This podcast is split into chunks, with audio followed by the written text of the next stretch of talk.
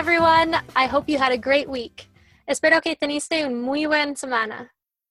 Michaela is here again to help us learn how to talk about likes and dislikes and preferences. Michaela es aquí otra vez para ayudarnos a aprender cómo expresar tus gustos y disgustos y preferencias. Un poco de vocabulario primero. Michaela, how do you say me gusta aprender nuevas cosas in English? I like to learn new things. Gracias. I like to learn new things. And what does do you like chocolate mean in Spanish? ¿Te gustas chocolate? Sí, te gusta chocolate. El vocabulario que necesitas para discutir tus gustas va a estar particular a tus gustas. Vamos a continuar de aprender un poco más vocabulario en este episodio, pero primero voy a preguntar a Micaela de sus gustas y compartir algunos de los míos. Hey Michaela, how's it going? Hi, Erin. It's going good. Nice to see you. Nice to see you too. So, I want to ask you a few questions about yourself so that our listeners can get to know you better.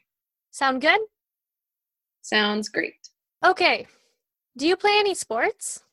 Ooh, you know, these days I'm not really into group sports.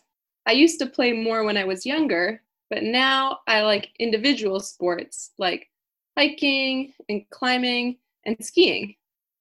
Yeah, our listeners heard that you like to ski because I told them you broke your ribs a couple weeks ago. How's your recovery going? It's going really well, actually. I'm really glad to be able to say that. good, good. Me too.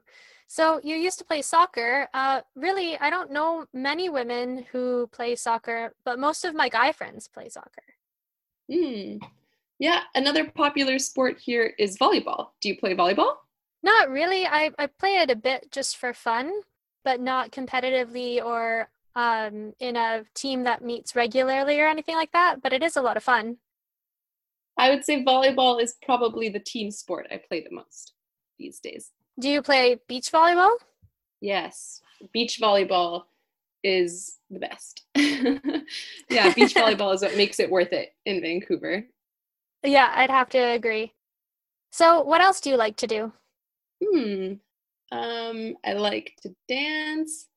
I like to socialize. Oh, I really love camping.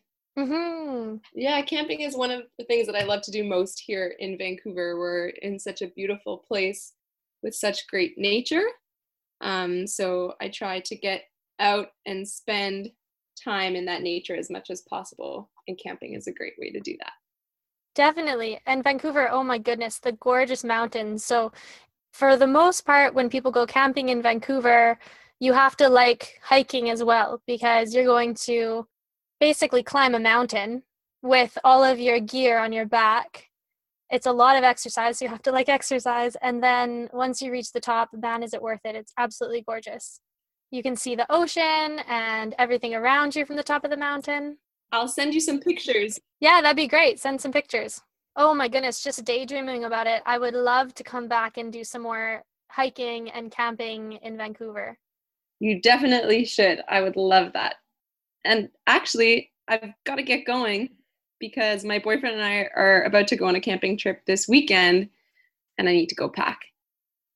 Wow, that sounds like fun. Have a great weekend, Michaela. Thank you. Bye. Talk to you soon. Ok, vamos a revisar the conversation al fin del episodio, pero primero practicamos un poco de vocabulario. Primero tenemos una palabra cognada, música. Music. What kind of music do you like? What kind of music do you like? ¿Qué tipo de música te gusta? Para decir me gusta, dices I like that. Pero si ya no hay tema de conversación, tu amigo va a estar confundido y pedirá you like what? Para significar que no tiene sentido, que tu pensamiento no fue cumplido. O quizás tu amigo va a pedir what do you like? Pero por ejemplo, quizás en esa circunstancia, lo que quería expresar fue que te gustaba la situación o una cosa. En ese caso, puedes decir, I like this. Si están sentados en la playa, en el sol, tu amigo va a saber de contexto que tú hablas generalmente del día que te gusta de estar a la playa, en el sol, con el mar, etc. Micaela, ¿cómo se dice playa? Beach. Beach. And how do you say el teatro? The theater. The theater. ¿Cuál es la palabra para decir tiempo libre? Hay algunas. Puedes decir free time, pastimes, o hobbies. And what is the word for arte? Like you learned in episode four, arte is a cognate. So arte en inglés es art. Yeah, so is la fotografía, por ejemplo, photography. Eso es suficiente para los nombres o sustantivos. Vamos a continuar por un ratico con algunos verbos. Verbs. Frecuentemente lo que gustamos es de hacer algo. El verbo hacer significa to do. ¿De qué te gusta hacer? What do you like to do? Voy a decir algunos verbos en español y quiero que intentes decir la traducción. Espero que estabas haciendo durante la conversación. Después de una pausa, Micaela va a responder y por favor repita después de ella para practicar hablando. Es muy importante. Ok. Um, primero tenemos leer. To read. To read. Una oración completa puede ser Do you like to read? Repites. Do you like to read? Do you like to read? Más verbos tenemos nadar, To swim. To swim. cantar, To sing. To sing. bailar, To dance. To dance. comer, To eat. To eat. salir, pero del contexto si quieres salir a una fiesta, To go out. To go out. si solamente quieres decir salir para salir de un lugar, dices to go or to leave. Finalmente, visitar mi familia, Visit my family. Visit my family. Perfecto. Una modificación de verbos común en inglés es de poner un ing al fin, ing o el sonido ing al fin del verbo. Por ejemplo, puedes decir el infinitivo to sing o el gerundio cantando, que es singing en inglés. Tenemos también bailar, to dance. Entonces podemos decir I like dancing. Ok, ya sabemos que I like significa me gusta, pero si te gustas algo mucho, puedes decir I really like that. I really like that. O quizás te encanta el chocolate. Entonces puedes decir I love chocolate. Love en ese contexto es como encanta, pero también es posible decir te amo con ese verbo. Michaela, how do you say that in English? I love you. Aw, I love you too. ok, espero que ustedes puedan decir honestamente que te encanta that you love learning English with Inglesala. Let's go over the conversation and do a review of los frases difíciles. Para comenzar, Do you play any sports? ¿Juegas deportes? Decimos también I'm not into that. Evidentemente es un frase negativo porque yo dije not. But what does it mean? To be into something. ¿Qué significa eso? To be into something es como decir es mi tipo de cosa, que me gusta eso. Es una frase relajado para usar entre amigos. I'm not really into group sports. Y deportes grupal de equipo. Equipo significa team.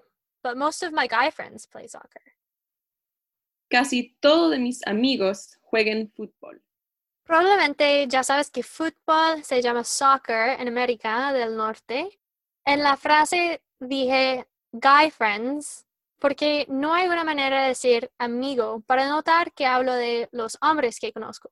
Entonces, puedes pensar en la palabra guy como tipo o a veces chico, pero en contexto, guy va a ser alguien adulto o de tu edad. Como por ejemplo, si estoy joven en la escuela y estoy hablando de los chicos en mi clase, voy a decir the guys in my class. Si estoy muy joven, voy a decir the boys in my class o los niños en mi clase. Guy friends and boyfriend no son intercambiables. De hecho, boyfriend es novio y girlfriend es novia. Most of my guy friends play soccer. My boyfriend and I are about to go on a camping trip. La próxima frase necesita saber la palabra else. The word else is similar to aparte o además de las otras cosas de que estamos hablando, pero en el contexto, in context, creo que es más correcta decir una otra traducción que vas a escuchar en seguido del clip.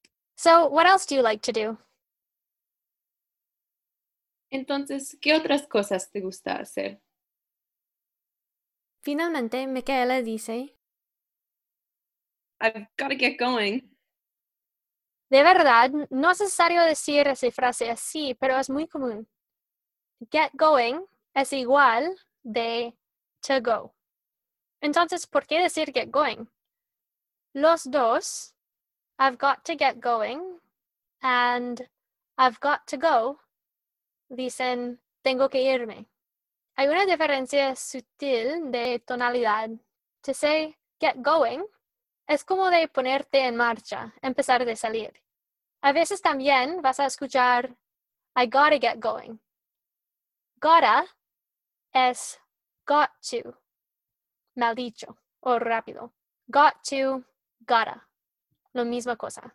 No dirías ese a tu jefe, por ejemplo, pero es totalmente aceptable entre amigos. Otra vez, I've got to get going or I've got to go significa tengo que irme. Because my boyfriend and I are about to go on a camping trip this weekend. Mick, how do you say that in Spanish? Dices, mi novio y yo vamos a acampar. Reponiendo ese clip una vez más. You definitely should. I would love that. And actually, I've got to get going because my boyfriend and I are about to go on a camping trip this weekend and I need to go pack. Wow, that sounds like fun. Have a great weekend, Michaela. Esa suena divertida. Que tengas un buen fin de semana. Bueno, ¿qué tal hoy? How was that today? Si quieres reescuchar esta conversación, regresa al marca 1 minuto 20 segundos y eso va a estar la comienza. Estamos muy felices de practicar con ustedes otra vez. Keep up the good work. Bye, everyone.